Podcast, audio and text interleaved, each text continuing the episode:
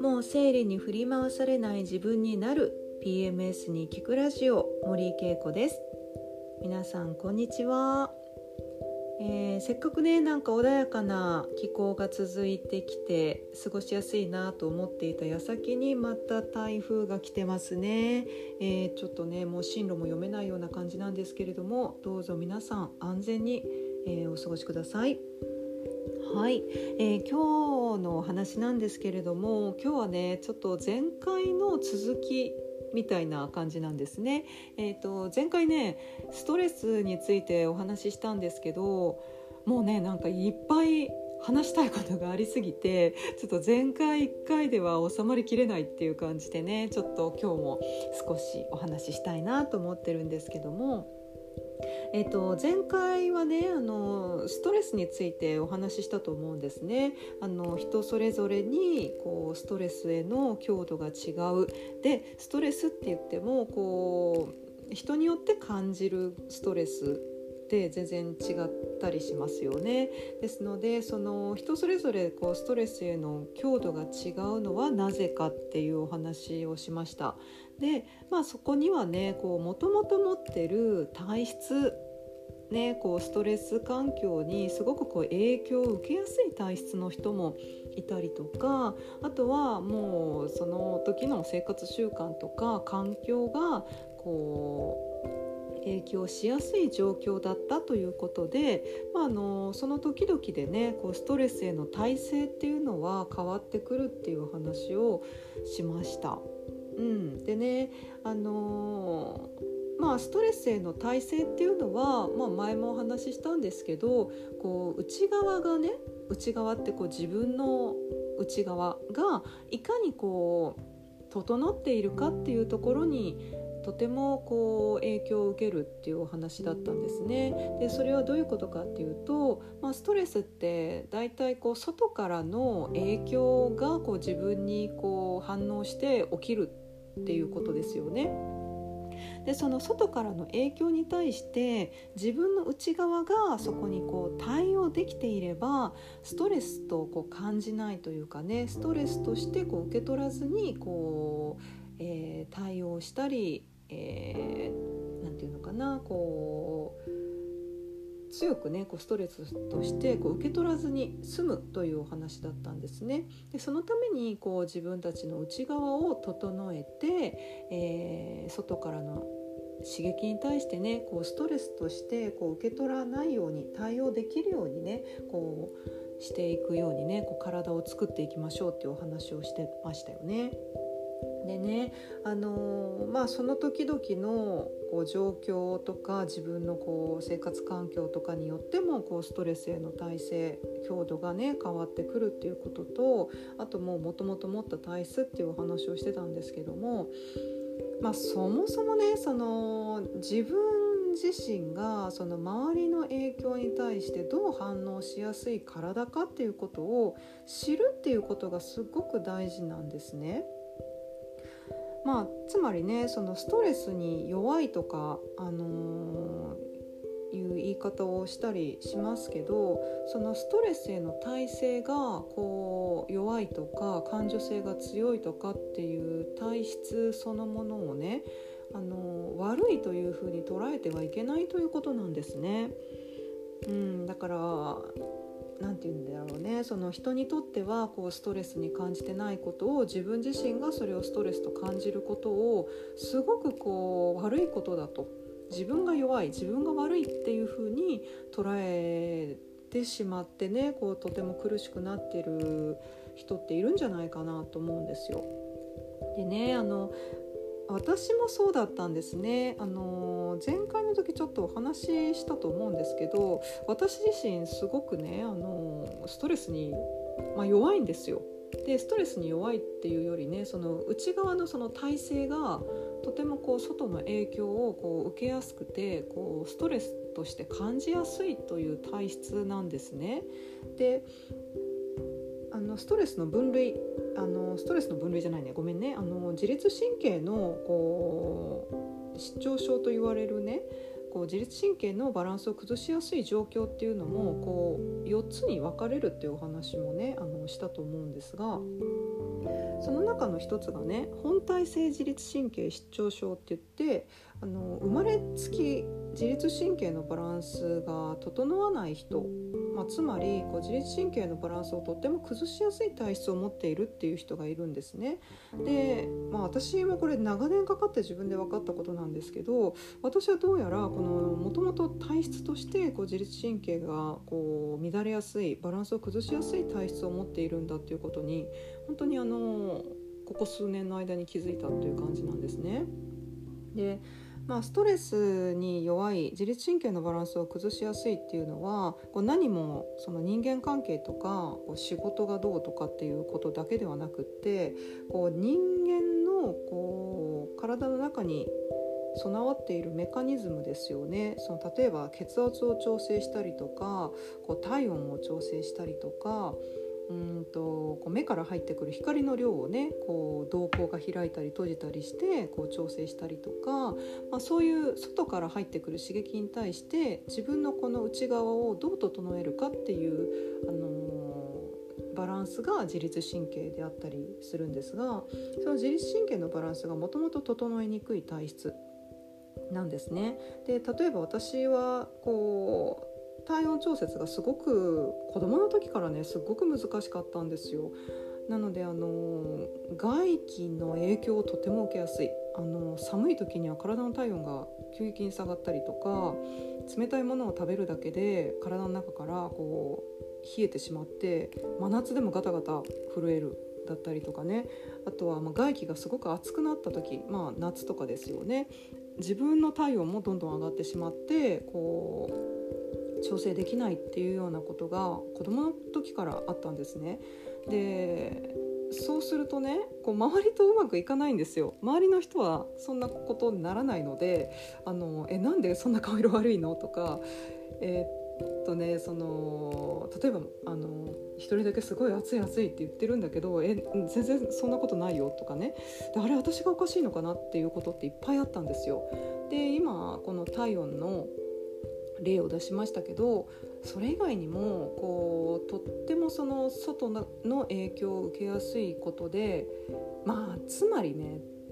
神経質だったんですよね。旗から見ると。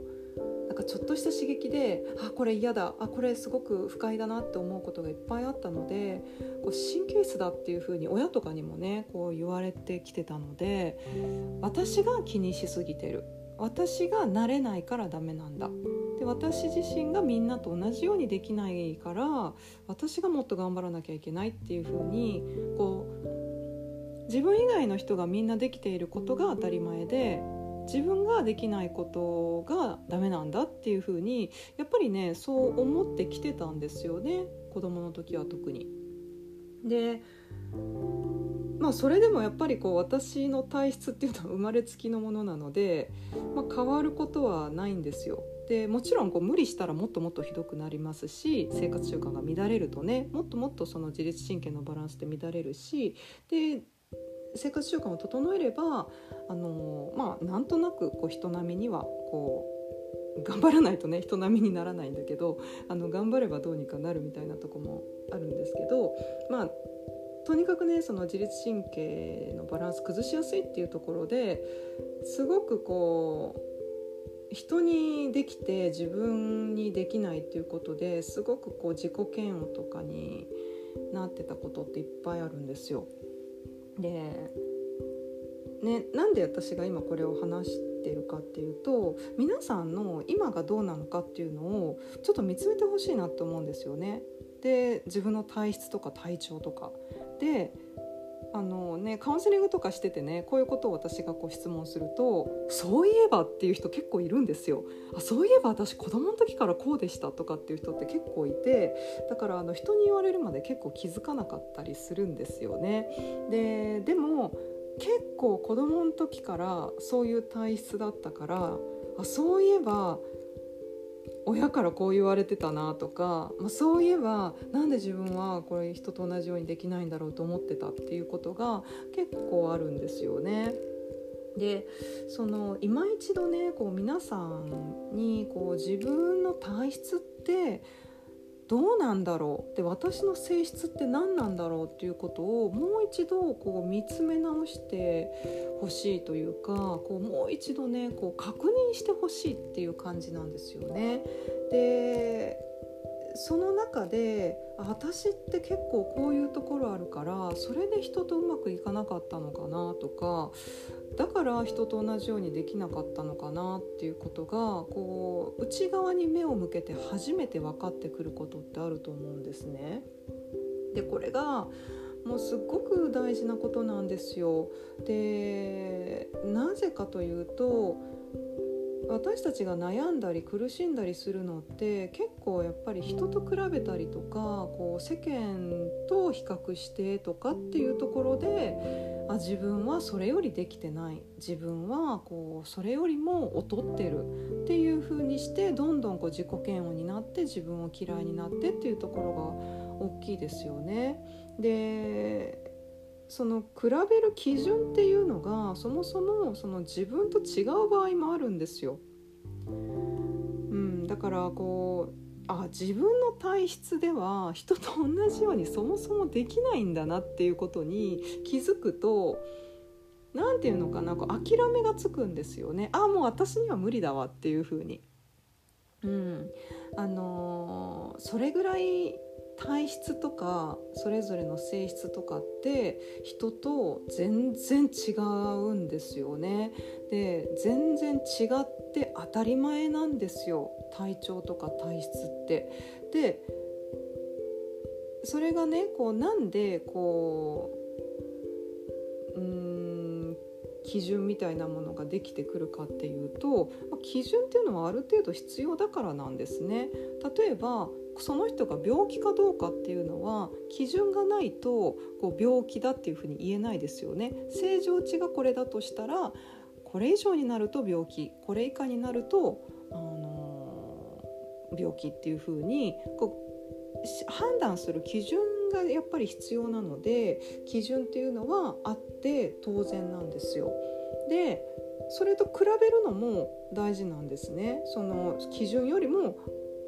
例えば血糖値が高いとか基準よりも血糖値が低いだからこのままいくと危険だよっていうことも言えるわけですよね。ですのであの人と比べたりとか世間と比べたりとかっていうのはまああのどうしてもこう起きてしまうことだと思うんだけど比べるまでで止めておいてほしいんですよ。あ私は人と比べるとこうなんだなっってそこで止めとくっていうのが大事なんですね。で何が人を苦しめるかっていうとだから私が悪いだから私は劣ってるだから私ってこうなんだって言ってどんどん自己嫌悪になって自分のことを嫌いになって、あのー、落ち込んでいって鬱になってっていうのが良くないんですよね。だから基準はあるけれども、あのー、そこと比べて自分を嫌いにならない自分を否定しないっていうことが大事なんですね。だからそのためにはまず自分を知るっていうことです。うん、私はこういう体質を持ってる私は、えー、こういう性質を持ってる私はこういう性格を持ってるっていうふうに、あの、まず自分を知る。でそれが例えば周りとね違ったとしても比較して違ったとしてもあ私は周りと違うんだ。じゃあ違うように生き方をあの見つければいいし違っても楽に生きられる方法を見つければいいし違っても、えー、体調を崩さないように調整していけばいい話なんですね。でこのねあの自分を知るっていうのはもう私はねこう責任だと思ってるんですよ。でなぜ自分を知ることが責任なのかっていうとそれは自分以外にできないことだからなんですね。あのいくら近い人例えばお母さんとかお父さんとか、まあ、親とかねあとは例えば旦那さんとかパートナーだったりとか、あの本当に近い人が、あのいたとしてもね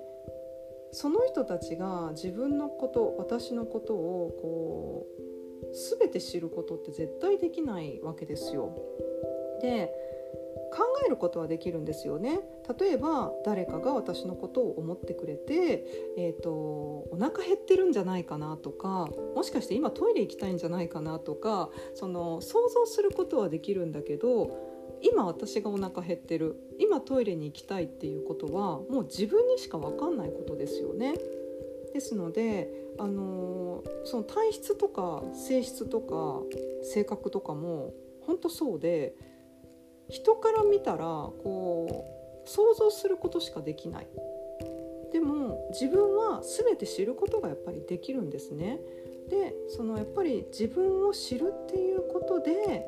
こう自分を生かすっていうことなんですよ。自分のその性質とか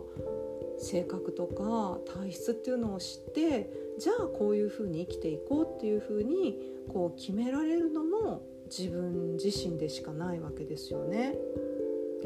で皆さんがねそのどれぐらい自分の体質を分かってるかどれぐらい自分の性格を分かってるかでどれぐらい自分が今までね経験してきたことを分かってるかっていうことが生き方をやっぱり決定づけていくと思うんですよね。でそのね、あの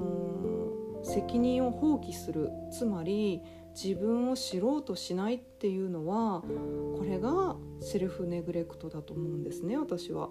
でセルフネグレクトって今こういろいろねこうニュースとかでもよく言われてたり目にすることもあると思うんですけどこうゴミ屋敷に住んでこう自分に快適な場所を与えないとかねこうそういうふうにこう自分をいじめるようなことをこうセルフネグレクトって言ってますけど私はそれよりもっともっとこう基本的なところ根源的なところで自分自身を知ろうとしないっていうことがもうすでにセルフネグレクトだと思ってるんですね。でセルフネグレクトをしてしまってる状態つまり自分へのこう責任を放棄してる状態ではもう絶対に幸せになんてなれないんですよ。だって何をすれば自分が幸せになるかっていうことを知ろうともしてないっていうことですよね。ですので、あのーねこうちょっとストレスの話から自律神経の話とかでここまで来ちゃいましたけどあのとにかくね自分の体質を知る自分の、えー、性質性格を知るでそれが、ね、世間とか他の人と違ったとしても受け入れるっていうことがやっぱりすごく大事なんですね。でで受け入れてまあ、比べることも全然比べてもいいと思うんですよ。例えばあ私と何々ちゃん比べたら例えば私の方が足が速いわとかね私と誰々ちゃん比べたら、まあ、何々ちゃんの方が、えーと、計算が速いわとかねいろんなこう比較って絶対生まれると思うんですけどその比較した結果自分が劣ってるかどうかっていうふうにこう自分をこうどんどんどんどんこう下にねこう引きずり下ろしていく。自分をじあの引きずり下ろしていくっていうことはあのやめましょうよっていうことなんですね。でもう一つは自分自身をやっぱりしっかりと知るということ。で自分自身をしっかりと知ったらその中で自分はどういうふうに生きていったら幸せになるか。私の性質性格体質だったらどういうふうに生きれば快適になるのかっていうことがだんだん分かってくると思うんですね。ですので、あのー、前回のねストレスについてのお話の続きなんですけれどもそこからね、あのー、どうか自分のことをよく観察して内側にこう耳を傾けて目を向けて自分をよくえー、知ってそれから、えー、自分が幸せになる生き方を自分らしく見つけていきましょうっていうお話でした。はい。えー、今日のお話いかがだったでしょうか、えー、ね、このちょっとしたヒントで生活が変わって、えー、元気に幸せになれるといいなと思います。はいそれでは今日はここまでです。また次回別のトピックでお話しします。それでは皆さんまた1週間頑張りましょう。じゃあね